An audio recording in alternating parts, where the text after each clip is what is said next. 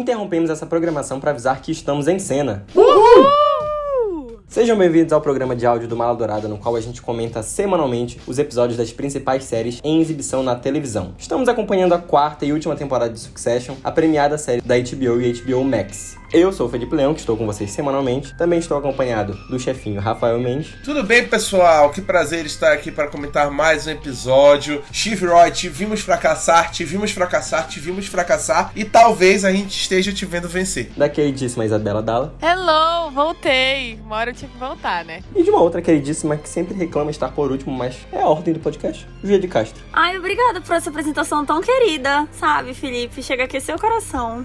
Oi, meus queridos que não são o Felipe, tudo bom com vocês? O nome desse quinto episódio se chama Lista da Morte. E o episódio já começa com Kendall escutando Jay-Z, percorrendo a cidade de Nova York de carro, andando também, chegando à imprensa, em uma cena que parece muito a do episódio piloto da série. Quando o Kendall chega à empresa, ele é aplaudido pelos funcionários que estão lá e ele já vê o Roman de cara na reunião que chegou antes dele, o que também gerou um certo desconforto nele. Ele também olha para a cadeira de Logan que tá vazia, mas que parece que a presença do Logan ainda tá naquele local, né, preenchendo ali aquele espaço isolado enquanto os dois irmãos compartilham essa função que antes era do pai deles. E eles têm uma reunião prévia ali com alguns funcionários, eles já dispensam esses funcionários da reunião, e o Cole e a Jerry, eles chegam se oferecendo também para tentar ir ajudar na negociação com o Madison, que eles vão viajar até a Noruega. Mas eles dispensam o Cole e a Jerry por eles já terem como assessoria a Shiv. E o Frank chega nesse exato momento junto com a Shiv também, com uma lista de nomes que foi exigida pelo Madison para que todos eles fossem à Noruega. Isso foi um bom indício de que poderia ser a intenção de o Madison fechar esse negócio com a aquisição da West Royal. O Kendall até sugere recusar, mas ele é rebatido pelos outros, dizendo que eles devem jogar o jogo do sueco. Eu tenho uma opinião polêmica para colocar aqui. Isso para mim de levar todo mundo para Noruega foi conveniente pra caralho. Uma das jogadas mais convenientes de Succession, que não é uma série conhecida por ser conveniente, é uma série conhecida por ser inteligente nas suas jogadas, mas eu achei conveniente todo mundo ter que ir pra Noruega, porque o Madison exigiu que todo mundo fosse pra Noruega, sendo que, tipo assim, não entendi. Não entendi de fato o que ele queria fazer. Se o negócio dele fosse só fechar o negócio ou cancelar o negócio, ele poderia fazer só com o Roman, com o Kendall, no máximo com a Shiv, mas levar todo mundo pra Noruega, a não ser que ele quisesse humilhar a Star Royco, né? O que é uma possibilidade. Se foi isso, até faz sentido. Mas se não foi isso, eu achei conveniente. Pelo que eu entendi, pelo próprio título do episódio, eu acho que foi realmente assim, na visão do Madison, uma coisa de ai, ah, já está quase fechada a compra e eu já vou estruturar essa nova empresa, né? Esse novo conglomerado. Então, assim, ele mandou todo mundo lá, também com uma intenção de humilhar, mas, tipo assim, com mais com uma vibe: quem que eu vou mandar embora? Quem que vai ser demitido? Quem que eu vou matar da empresa? Para mim foi essa vibe de mandar aí todo mundo, porque foi uma galera que a gente não via há duas temporadas. Uns brancos aleatórios que a gente não via um tempasso. Então, assim, eu peguei mais essa vibe, entendeu? De, tipo assim, pra ele já tá tão certa essa compra, ele já venceu tanto na cabeça dele que ele já pode, tipo, mandar e desmandar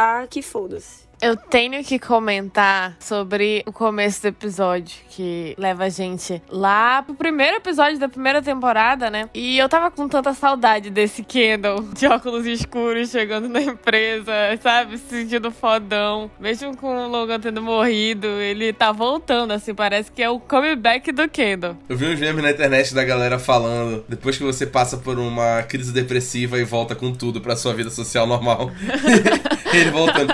E é impressionante como toda vez que o Kendall tá numa vibe do caralho, ele sempre escuta um rapper preto, né? Toda vez isso acontece. E dessa vez colocaram o Jay-Z. Ele escutando o Jay-Z com o caralho lá, se sentindo, sabe, da quebrada do Brooklyn, como se ele não fosse um branco rico. Mas, Rafael, eu nem percebi isso, assim, eu não achei conveniente, na verdade eu não me toquei, pode até ter sido, mas na hora eu comprei essa ideia, eu acho que eles até utilizaram um termo lá, alguma coisa cultural, eles falaram que era justamente para fazer esse reconhecimento entre os funcionários de cada empresa e ver como seria a relação deles e tudo mais. É, então acabou passando batido isso por mim. Mas quando eles começam já a embarcar para Noruega, né? A gente vê o Tony e o Greg embarcando sobre olhares muito hostis também, viajando também num avião separado. E já dentro do jatinho dos irmãos, a Steve comenta a quantidade de artigos falando mal da integridade do pai. E o Kendall já chama o Hugo, eles disfarçam um pouco sobre isso, como se eles fossem atrás de quem tá fazendo isso. E logo depois a gente vê alguns assessores da empresa da West Royal inseguros sobre como eles vão lidar lá na Noruega com os assessores da empresa do sueco, né? Então a Jerry ela até tenta dar uma força para eles, falando que eles foram criados por um lobo, que foi o Logan Roy. E nesse momento eles também chegam já às hospedagens do Madison e o Kendall e Roman, eles também ressaltam um pouco da falta de privacidade que eles estão tendo nessas hospedagens do empresário sueco. Então eles ressaltam muito a quantidade de vidros, eles parecem estar bem vulneráveis nessa situação, que também é acompanhada no próprio teleférico, né? Uma situação extrema de exposição ali, em um ambiente todo transparente, eles estão tendo que ir bem devagarinho até o chefão da empresa para se submeter a uma negociação com ele, enquanto ele fica no topo, né? E eu gostei muito disso. E eles tentam ter uma conversa nesse teleférico, o Kendall, o Roman, a Shiv, o Cal, o Frank e a Jerry, sobre os valores finais dessa negociação. E o Kendall já encerra a conversa ali dizendo que eles devem fechar em torno de 144 dólares por ação.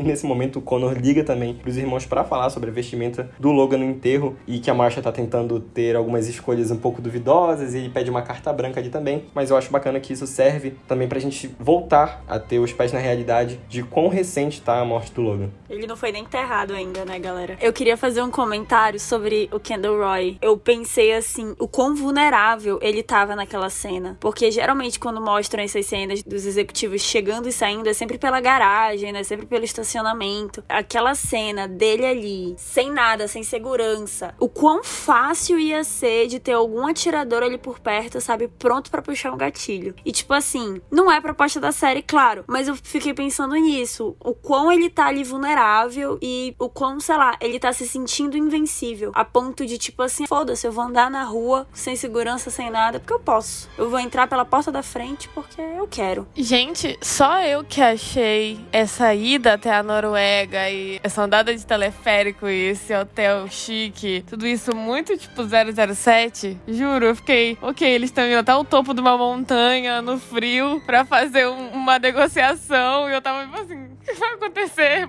O Alexander Skarsgård poderia facilmente ser um vilão de 007, sim. Eu acho incrível como os irmãos estão sempre lidando com algo muito sério, algo muito decisivo pro futuro da empresa, algo realmente muito relevante, e o Connor tá preocupado com a roupa que vão enterrar o Logan. Eu acho isso incrível. E para mim, como a gente sempre fala, combina tanto com o personagem, porque eu não vejo o Connor se metendo nessas coisas. Igual no episódio passado que eles estavam discutindo quem dos irmãos iria se candidatar para ser o CEO interino e tudo mais. Na hora da discussão, quando os três vão se juntar, o Connor mesmo sai. Ele mesmo se tira da discussão, porque ele não quer participar, pô. Ele não tá nem aí. Ele não liga para essas coisas. Ele de fato não liga para essas coisas. Ele tem outras preocupações na vida dele que são fúteis, sim, tipo querer ser presidente dos Estados Unidos com 1% de votos, mas ele realmente tá no mundo dele. Ele tá vivendo a vida dele, ele não liga para mais ninguém, ele tá preocupado com as coisinhas mundanas dele de burguês e tudo mais. É ótimo. Eu adoro acompanhar os problemas do Conor, porque para mim me dá uma leveza no meio de tanta cagada empresarial. Eles estão lá resolvendo coisas, de repente o Conor, pô, a Márcia quer colocar um kilt no papai, sabe? Esse tipo de problema me diverte. Eu tô prestando atenção, já tem uns três episódios que todos os filhos agora estão usando iPhone. Para quem não sabe, né, a Apple só autoriza, né, o uso de iPhones, enfim, aparelhos da Apple pelos personagens quando eles primeiro não são vilão, não são vilões, né, e que eles não façam nada muito controverso, né, porque eles acham que tipo assim, ai, vai impactar a marca deles e tudo. E durante todas as temporadas, nenhum dos filhos usava Apple. Às vezes algumas assistentes e tudo, mas nenhum dos filhos usava. E essa temporada todos eles estão usando iPhone, todos eles. E o Logan continuava no Android dele, né? O que eu me peguei agora porque eu ficava, cara, quem mais tá usando o Android? E aí agora eu vi nessa cena do Tom entrando no avião que ele que tá usando o Android. Então, tipo assim, para mim, na minha cabeça, posiciona o Tom meio que como o vilão da temporada. Mais do que ele já tava. Assim, ele fica como. Ele não vai ter um arco de redenção. Ele tá sendo talvez a representação do que ficou do Logan, né? Desse instinto animal, desse instinto de lobo, como a Jerry falou. Até porque alguns dos, assistentes lá, né? Dos executivos no avião, usam iPhone. Posso estar tá dando uma viagem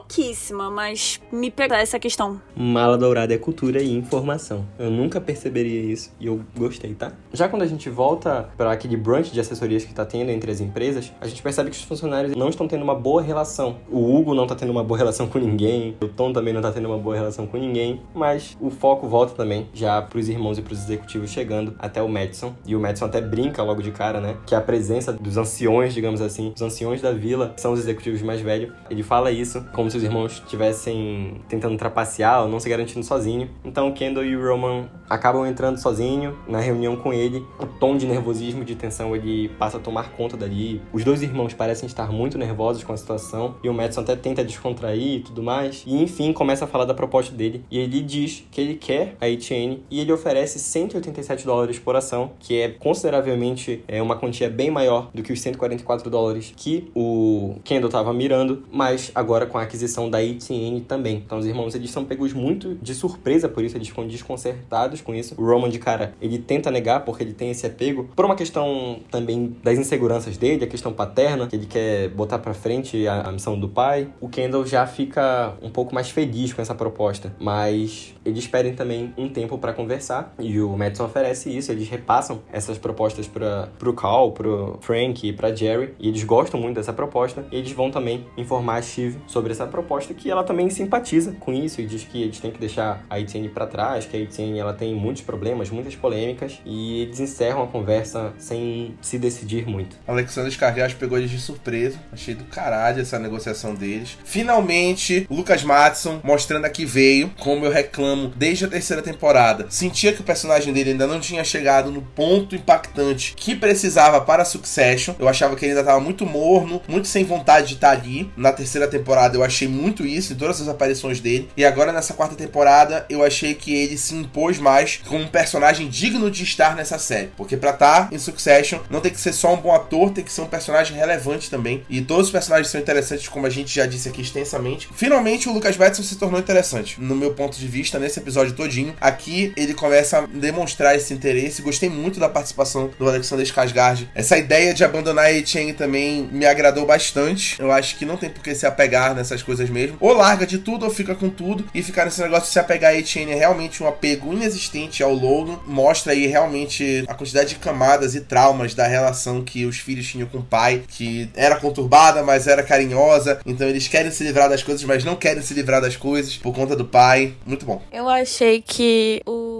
Alexander Skarsgård foi a grande estrela desse episódio, mas não só isso. Ele conseguiu fazer o papel de um chefão para mim, sabe? Ele como CEO, como tipo jovem, sabe? Em uma empresa de tecnologia, eu acho que com uma face meio estranha, mas mesmo assim complexo, mas eu gostei muito. Eu achei literalmente um chefão, como fosse um jogo de videogame, assim. O Skarsgård, tipo assim, foi uma boa atuação, mas eu não achei nada demais, sabe? Do que a gente já tinha visto na série até agora, pelo menos para mim, na minha opinião. Eu achei muito bacana como a Shiv pensa quando eles falaram, né, da questão da Etienne. Ela foi bem assim desapegada emocionalmente. Ela tá, claro, numa situação emocionalmente horrível, morte do pai, toda a situação com o Tom, a gravidez. Pô, deve estar tá sendo escroto. Mas mesmo assim, ela tá conseguindo pensar bem logicamente. Isso que estão trazendo sobre o nosso pai não tá sendo bacana. Isso sobre tal coisa não tá sendo bacana. E sobre a Etienne, ela fez uma análise bem, não diria seca, mas ela fez uma análise mais cirúrgica. A Etienne tem esses problemas de caixa, a Etienne tá com esses problemas de reputação, tá com esses problemas disso. Então ela fez uma análise cirúrgica. Ah, se a gente já tá vendendo essa parte da empresa, vamos vender junto a Etienne. E tem mais um detalhe, né? Porque a Etienne era a parte que o Tom era responsável, né? O Tom, ele era o co-diretor junto com a Cid da Etienne. Então fica aí, né, a lembrança. E assim, eu tava assistindo com uma amiga minha e aí ela comentou sobre esse 187, que ela falou: "Ai, mas foi bem pouco, né, de 140 para 180". Mas tipo assim, 140 era o que eles queriam. O Madison podia chegar lá e oferecer 10 centavos, podia oferecer 100 dólares por ação. Então assim, eles foram além do que eles queriam, claro, com esse bumpzinho de 187 de 47 dólares, né, que foi para 187. E assim, lembrando que os irmãos não são os únicos que decidem, né? Tem que passar por todo o conselho, né? Por todos os acionistas. É toda uma situação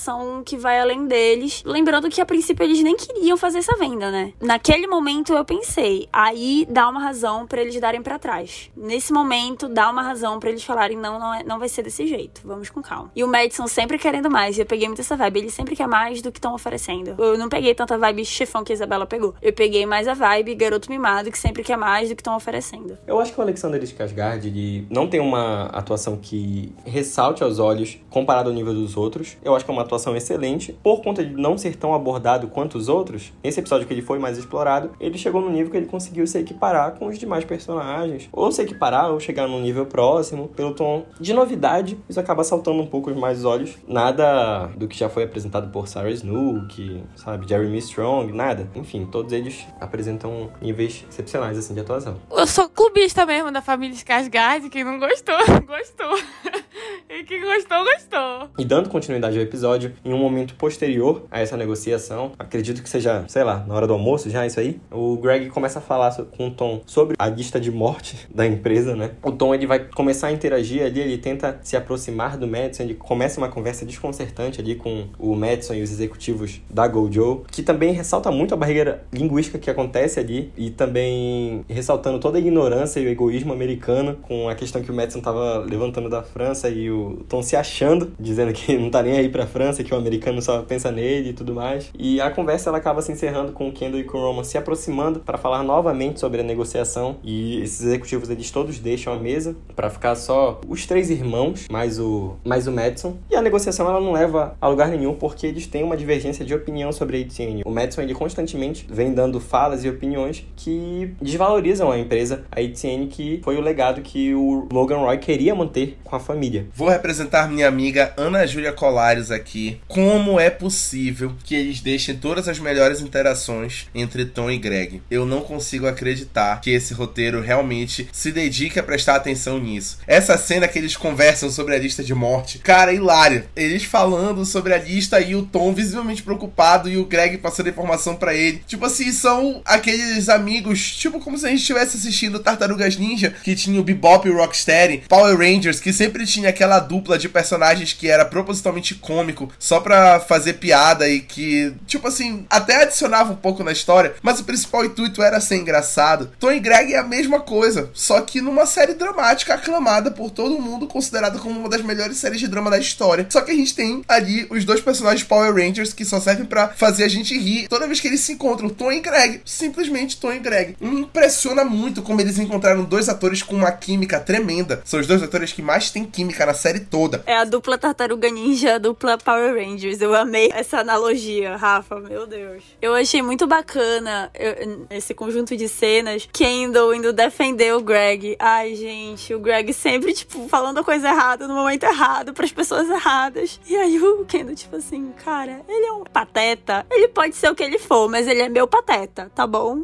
A gente pode falar isso dele, vocês não podem. Eu achei, assim, lindíssimo esse núcleo. Somos uma família aqui, tá bom? Cara, o Kendall vendo o Matson falar em sueco e dizendo. Ficaria engraçado com legenda, né? Não, e os assessores lá da, da Way estar rindo, como se estivessem entendendo, lá no fundo rindo. E em mais uma situação posterior, aparentemente agora numa festa, a Shiv ela é abordada pelo Madison, que começa a questionar ela de como tá na negociação. Seus irmãos deram alguma pista sobre a conversa que eles tiveram mais cedo, e ele também pergunta se ele passou um pouco do ponto ou não com as falas dele. E o episódio já rapidamente corta pro Kendall e pro Roman tendo uma conversa sobre a negociação também em um outro lugar, em um lugar mais afastado. E o Kendall pontua que quer encerrar qualquer negociação com o Madison e fala também sobre as vontades do pai, sobre manter a ETN e sobre o desempenho deles, em como eles estão indo bem. Então o Roman fala sobre conversar com a Shiv e o Kendall até concorda com isso, mas diz que fica receoso dela não ficar do lado deles. O Roman acaba também se convencendo a encerrar as negociações e bolam uma estratégia ali de fazer com que o Madison desista sozinho para não levantar suspeitas contra ele eles e eles encerram essa conversa, né, tendo um abraço. O que eu mais acho interessante dessa cena é como as habilidades sociais do Kendall evoluíram. Nossa, a frieza dele, a racionalidade dele, como ele vai conversar com o Roman, é um negócio impressionante. Ele já chega conversando, já chega tocando num assunto de maior vulnerabilidade, de maior insegurança do Roman, que é a questão paterna. Então, falar que era um objetivo do Logan foi a melhor forma de começar aquela conversa, para que ele não tivesse uma repulsa tão grande. E mesmo quando ele sugere conversar com a Shiv, que com certeza era o que o Kendall menos queria, ele não rebate de prontidão, ele sabe conversar ali, ele consegue conduzir o Roman pro objetivo dele. E claramente, né, ninguém é burro e todo mundo sabe que o Kendall quer esse, esse momento estar com o Roman só enquanto é provisório isso, só enquanto é interino, mas ele de fato cobiça aquela cadeira que ele vê no início sozinha como uma única cadeira, ele cobiça aquilo para ele mesmo, né? Enfim, acho excelente essa cena. Cara, é o Kendall Logan Roy. É aquela coisa, o pai nunca acreditou dele, o pai sempre, ai, você não é um matador, você não é um killer, mas gente, esse cara desde o início, ele era assim, era para ser ele. Para mim, esse é o Kendall que existe desde o início, que a presença do pai meio que sufocava. A presença e a existência do Logan sufocava esse Kendall, sabe? Não deixava existir, não tirava todo o oxigênio da sala. E agora, sem o Logan, o Kendall assim pode, sei lá, prosperar. Eu acho que essa, eu acho que essa é a palavra, sabe? O Kendall, a partir de agora, ele pode prosperar. E ele é bom no que ele faz. A gente não pode esquecer isso. Eles falam ao longo do episódio inteiro. Tanto o Kendall quanto o Roman. Eles estão fazendo um bom trabalho. Nesses dois dias, assim. Eu discordo de ti. Eu acho que o Logan sempre soube que era o Kendall. Ele sempre confiou no Kendall. E propositalmente, ele fez tudo o que ele fez com o Kendall porque ele sabia que o Kendall, como ele tava, seria frágil, fraco para comandar a empresa do jeito que a empresa precisava ser comandada. Ele sempre falou, apesar de todas as brigas que ele teve com o Logan, o Logan sempre disse que o Kendall era o garoto número um dele, que era ele que ia comandar a empresa, que era ele que era parecido com o próprio Logan. Ele fala isso, inclusive, lá na terceira temporada. Eles conversando com o personagem do Adrian Brody. Ele fala isso: que o Kendall é o meu garoto número um, é o que vai me substituir, é o mais parecido comigo. O Logan sempre soube, mas ele ainda achava que o Kendall precisava amadurecer mais nesse sentido. Eu vou ter que concordar 100% aí com o Rafa. Falou tudo. Eu também acho que o Kendall era ele o tempo inteiro, sabe? Gente, eu não vejo assim. Eu não vejo que o Logan fez tudo que fez para preparar o Kendall. Eu acho que ele viu o Kendall. Lá pro final, inclusive, eu acho que ele viu o Kendall como uma competição. Mais como uma competição do que como, ah, eu vou moldar o meu filho porque ele vai assumir no futuro. Acho que podia ser a linha de raciocínio dele na primeira, segunda temporada. Mas pro final, não. Eu acho assim que. Acho que a terceira temporada inteira, a mensagem que foi passada foi foi, eles são competidores. Um é a competição do outro, um tá testando o outro. Até o final do primeiro episódio, entendeu? Eu, pelo menos, foi a percepção que eu tive. Que apesar do Logan amar os filhos, ele não tava fazendo o que tava fazendo para preparar. Tava fazendo porque ele queria. Concordo contigo, porque ele tinha as ambições dele, ele tinha a empresa dele, claro. Ele não ia fazer tudo em prol apenas de preparar o Kendall. Mas eu acho também que ele gostava disso, ele gostava dessa polarização, assim, ele via frutos disso. Eu, de fato, fato acredito nisso. Até porque enfim, por tudo, né? Pelo documento lá. Sublinhado, né, galera? Sublinhado, mudei de opinião. Ele via, assim, o Kendall com, com esses olhos. Dando continuidade ao episódio, já num momento posterior, a gente vê a Shiv e o Madison conversando num ambiente mais reservado sobre as negociações, sobre o casamento da Shiv também. E a Shiv relata que tá horrível, que tá uma merda o casamento. Ela fala com essas palavras, mas em inglês. E o Madison também começa a contar para ela sobre uma história bizarra que ele teve com a ex, que foi uma história de perseguição que ele teve com a e que ele mandava para ela blocos de sangue congelado. Ele fez isso inúmeras vezes, até que ele admite que essa ex-namorada dele é assessora de imprensa dele e a Chive até aconselha ele com algumas coisas. E em meio a, a próprias perguntas do Madison, a Chive diz que a Carolina e que a Jerry executam bem as funções delas e que nesse caso elas saberiam o que fazer e tudo mais, que elas são bem preparadas e que elas têm impulso firme para tomar decisões em situações bem delicadas como essa. E rapidamente também o episódio corta pro Kendall conversando com o Greg para que ele com um jornalista e afirmasse que os grupos das empresas, tanto os suecos quanto os americanos, eles não estão se dando bem. Também pede para Jess, que é uma das assessoras, preparar uma exibição teste de um filme que foi produzido pela Waystar Royco para ocupar amanhã dos funcionários da Gojo. Ah, eu quero produzir um filme para Waystar Royco. O que, será que eu preciso fazer? Me pergunto. Isabela Dalla, me diga, me diga se você namoraria este homem sabendo que ele pode lhe mandar blocos de sangue congelados, sangue dele pra você a troco de porra nenhuma só pra te assustar. Me diga. Aí eu fiquei pensativa, de verdade. É, mas eu juro que durante toda essa cena da Shiv e do Lucas, eu fiquei estática, esperando que alguma coisa fosse acontecer, juro. Eu assim, tá querendo saber demais do casamento da Shiv, hein? Tem alguma coisa aí. Fiquei nervosa, será que vem aí? Eu acho que vem aí, gente, de verdade. Cara, eu acho que a gente tem que parar pra pensar também, né, que não é apenas pra namorada dele, possível namorada, ficante, qualquer coisa. É pra funcionária dele que ele tá mandando mandando blocos de sangue congelado, gente. Quando ele falou assim, ai, ai, Eba, puta merda. Aí eu comecei a ficar nervosa, porque eu fiquei, ih, a coisa tá séria. A coisa tá séria. E mostra ainda mais, né, que apesar da gente ter essa vibe, ai, ele é novo, ele é hippie, ele sabe se conduzir num contexto profissional, porra nenhuma. Tá aí mandando, você trabalha para ele, você pode receber blocos de sangue congelados a qualquer momento do dia. É sobre isso. E outro dia amanhece com a Chip falando sobre a matéria que o Kendall tinha combinado com o Greg, que diz da rixa entre os grupos, entre as empresas, né? E o Kendall e o Roman conversam com os executivos que eles definem uma estratégia de 146 dólares por ação ou pedir mais dinheiro caso o Madison queira fazer a aquisição mesmo da ATN como hipótese única. A gente vê também a Shiv e o Tom conversando, o Tom apresentando um pouco de ciúmes pela conversa que ele viu ela se dirigindo a um carro mais reservado com o Madison. E finalmente o Kendall e o Roman vão até o, o empresário sueco e eles tentam enrolar também, falam sobre a produção do filme, que é o de maior investimento da companhia, falam que eles devem desacelerar, falam que vai sair uma matéria falando sobre a instabilidade financeira da empresa. E o Madison, que não é burro, né, percebe que eles estão tentando fazer isso e que parece que eles estão querendo que ele desista da empresa. E o Madison, diante de toda essa situação, fala que preferia fechar o negócio com o Logan e que o Logan teria vergonha deles por toda essa situação e pergunta também se ele vai precisar passar por cima dos irmãos e ir até o conselho para conseguir fechar o negócio. E o Roman perde totalmente a cabeça e vai falar com o Madison, vai falar algumas verdades pro Madison, né, ressaltar a insensibilidade dele com toda a situação, dizendo que ele enrolou por muito tempo o Logan e que agora que ele tinha morrido, ele tinha esse tom de urgência para fechar esse negócio e que ele não podia esperar alguns dias para os irmãos se recuperarem desse abalo emocional. E o Roman encerra falando que ele não ia vender de jeito nenhum a empresa pro Madison. E o Madison diz que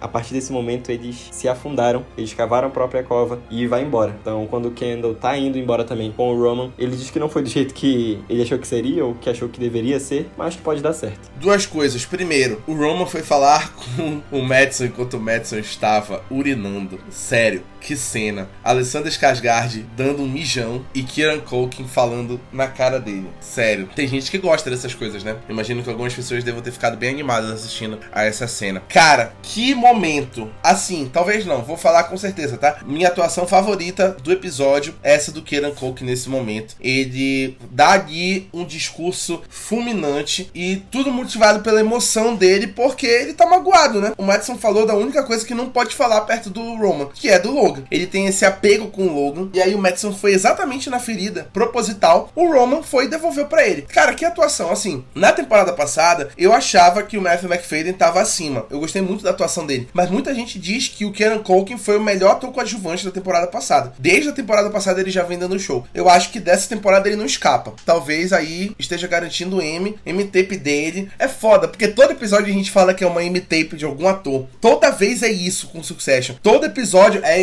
M-tape dele, é M-tape dele. A gente tá falando desde o primeiro episódio que tá rolando M-tape dos atores. Inacreditável, pô. Agora eu vou ficar completamente confuso sobre quem vai ganhar o M, porque é todo mundo muito bom. O nome disso se chama qualidade. Você faz uma série com roteiro bom, com uma história boa, com atores bons. Eu vou aqui falar, a minha amiga Ana Júlia não está, mas eu vou falar, né? Você dá essa liberdade pros atores atuarem, essa vibe teatral, né? A Ana Júlia não tá aqui pra defender a coisa, mas assim, isso é qualidade, gente. Não tem outro termo. É a melhor série de drama da década. O Roman se rebelou. E assim, ele falou o que eu tava querendo que fosse falado há muito tempo. E o Kendall, só assistindo essa explosão do Roman, foi maravilhosa, sabe? Todo aquele contexto deles subirem. Eu não sei se foi proposital, se o Madison quis instigar aquela reação, né? Pela conversa que ele teve com a Shiv, eles trocaram ali umas ideias mais internas. Não sei se isso foi proposital ou não. Eu sei que eu amei a reação do, do Roman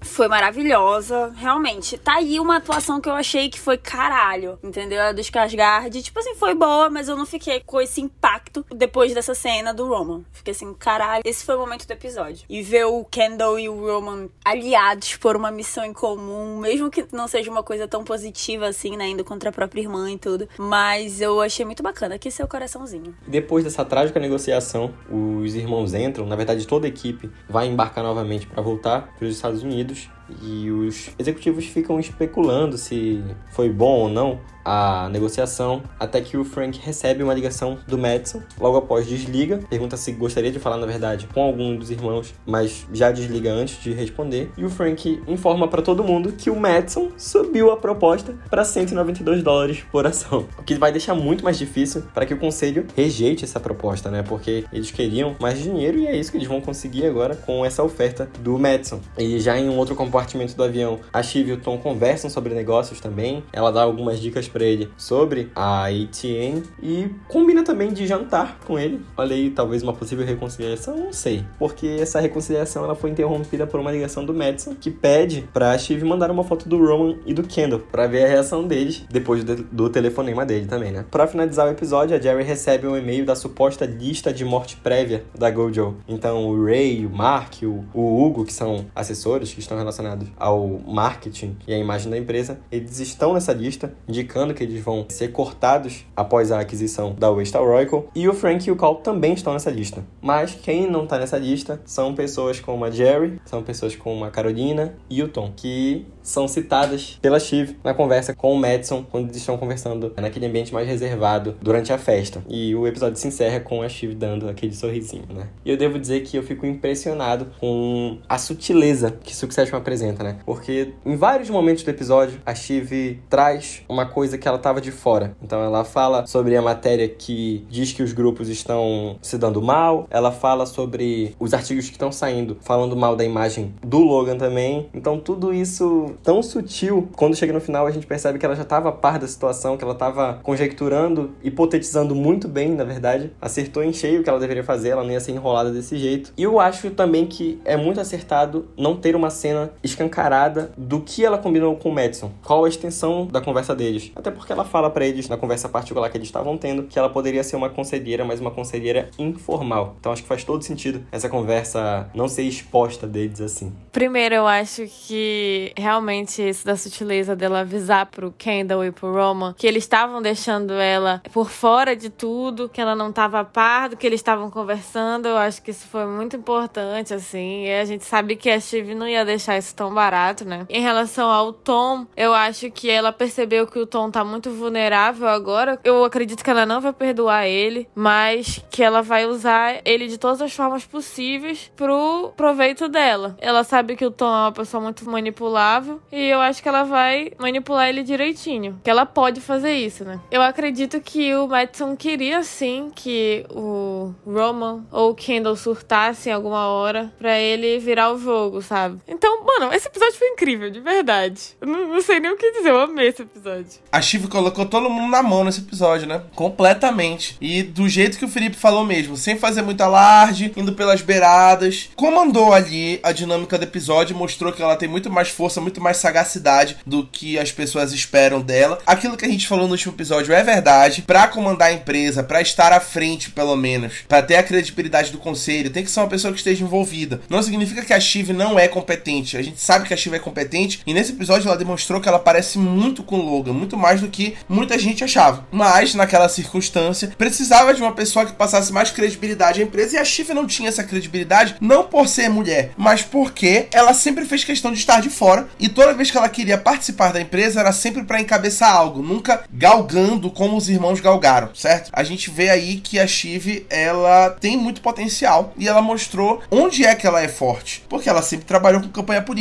Quando tu trabalha com campanha política, tu trabalha por trás dos panos. Então ela mostrou ali trabalhando por trás dos panos o verdadeiro talento dela. Inclusive, parabéns também a atuação da Sarah Snow, que foi sensacional, uma atuação singela, é sempre muito suave, ela nunca demonstra muito das emoções e muito do que ela tá planejando ela só faz acontecer. Eu amei também que eles não deixaram a gente assistir toda a conversa da Shiv com o Madison. Pra mim foi uma coisa de gênio, sem brincadeira. Toda a conjectura, assim, né, do episódio episódio, toda a colocação de eventos. E é aquilo que eu falo, pelo menos, que eu acho que é a grande chave do Succession. Eles sabem quando colocar informação e quando não dar informação. Toda essa conversa deles, essa conexão que eles fizeram ali, ainda vai voltar, ainda com certeza vai ser muito maior. E mais ainda, eu não sei se vocês perceberam, mas agora tá uma vibe meio times, né? Quem é a favor da compra e quem é contra a compra. Porque a galera que vai ser demitida, gente, são empregos assim que a gente não acha todo dia, né? Você ser um alto executivo de uma empresa do nível Waystar não é um emprego que você acha todo dia. Então você ser demitido de um cargo como esse, você não vai achar outro todo dia. Então ali, as pessoas que estão na lista de matar de fato, elas com certeza vão se posicionar, mesmo que sutilmente, subconscientemente, mas elas vão se posicionar contra a venda da empresa. E digo mais, eu acho que a Chive, ela tá numa posição que ela consegue tanto jogar para os dois lados quanto ela consegue jogar para ela mesma,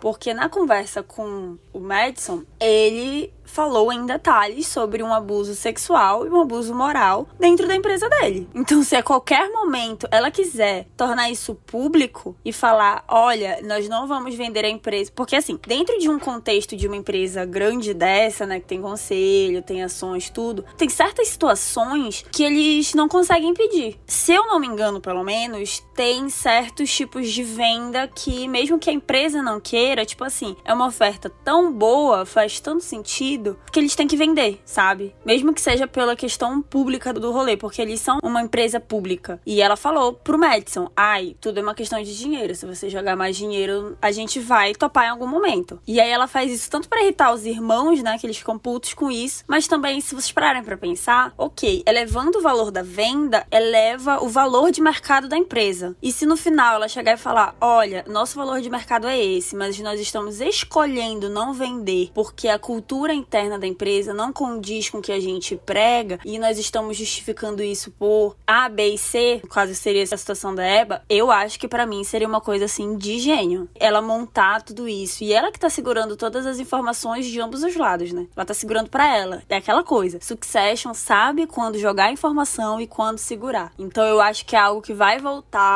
é algo assim que tá circulando ali, tá dando as dicas, mas ainda não entregaram por inteiro. Gente, eu passei o episódio inteiro procurando quantas ações a Waystar Oracle tinha. E agora eu quero saber dos meus queridíssimos amigos. Quanto em reais vocês acham que a Waystar Oracle vale? Quem chegar mais perto ganha um Pix. 110 bilhões de reais. 123 bilhões de reais. Eu não sei dar, gente, esse chute. Eu preciso de mais informações. Um real, Isabela. Eu não sei dar esse chute. Era valendo um pix de um real, mas eu queria falar que todos erraram, tá? É um total de 253 bilhões de reais. Que absurdo, cara. Era pra ter ido pra puta que pariu, né? No cálculo. Era pra ter estourado, era pra ter estourado. é. Era pra ter ido pra puta que pariu. Pô, não faz sentido ser, tipo, só o dobro da PGN, porque a, a parcela deles, dos irmãos, pô, não chega a 50% também. Gente, isso é muito dinheiro. Tu é doido. Eu tô que nem o Roman, primeiro episódio. Gente, mas 100 milhões? Gente, isso é muito dinheiro. Tu é doido. E com essa sessão de palpites, encerramos o nosso em cena do quinto episódio da última temporada de Succession. Quero agradecer aos meus amigos podcaster aqui, o Rafael, a Isabela, a Júlia. Muito obrigado por estarem comigo. Quero pedir também para os seguidores continuarem conosco na cobertura da quarta e última temporada de Succession completa aqui no Encena. Convidar também os seguidores a escutar a cobertura completa do Encena sobre a terceira temporada de The Mandalorian, a série de Star Wars no Disney Plus, que encerrou na última semana. E relembrar também que a partir de em junho, o Encena vai cobrir Invasão Secreta, que é a nova série da Marvel Studios no Disney Plus, e a apresentadora da temporada será a minha amiga Isabela Dalla. Hi! Pedir também para vocês seguirem o Maladourada nas redes sociais e conferir nossos conteúdos, assim como ouvirem nossos outros programas de podcast, como o Podcast Numerado, o Ohio, o Valkyrias, o Onyang Haseyo, 30 Minutos de Soco e os melhores e piores filmes do mundo e conferir o nosso site maladourada.com.br. É isso, gente. Tchau! Tchau! Tchau! Tchau, galera.